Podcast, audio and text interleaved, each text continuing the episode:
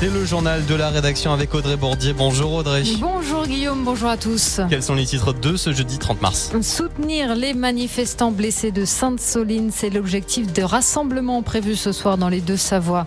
ATMB continue d'investir pour préserver les ressources en eau potable. Et puis un podium pour terminer, Johan Claret est à la retraite.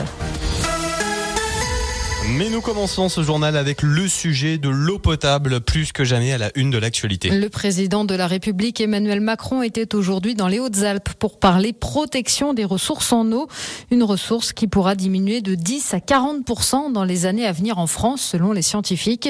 Il a annoncé un plan national pour lutter contre les fuites. Dans les réseaux d'eau potable, 170 communes seront prioritaires, aucune en Haute-Savoie, mais deux en Savoie, Saint-Rémy-de-Maurienne et La Table.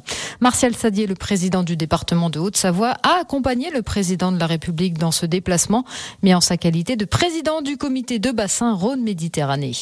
Dans l'ouest de la France, c'est aussi la préservation de l'eau potable qui est au cœur du conflit autour de la méga-bassine de Sainte-Soline. Europe Écologie Les Verts en Pays de Savoie appelle les habitants à se rassembler tout à l'heure en fin de journée à 19h devant les préfectures et les sous-préfectures des deux départements, Annecy, Albertville, Chambéry, Tonon, Saint-Julien-en-Genevois ou encore Bonneville.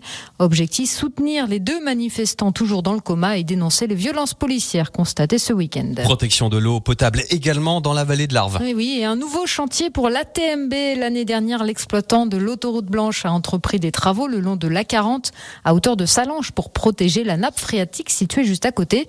Eh bien, cette fois, c'est à hauteur de Marnac. Un chantier a commencé. Il durera jusqu'en octobre. Cette fois, il s'agit de protéger le site de captage dont dépend 60% de l'approvisionnement en eau de la commune. Le principe est le même que pour la source de Salange, comme l'explique Louis Gauthier, le directeur du développement chez ATMB. C'est le même principe de captation des eaux de ruissellement de la chaussée, qui sont soit polluées par une pollution chronique avec les échappements des, véhicules, soit polluées par une pollution accidentelle, en cas de euh, renversement d'un véhicule par exemple. Et donc on va récupérer toutes ces eaux, les acheminer avec des caniveaux et des canalisations vers un bassin.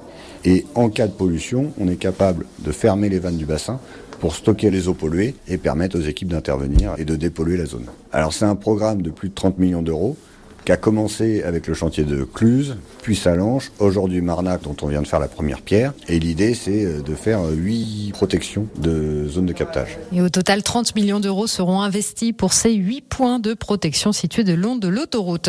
Avis aux retardataires, il ne vous reste plus que quelques heures pour réclamer votre indemnité carburant de 100 euros mis en place par le gouvernement mi-janvier pour aider les ménages les plus modestes.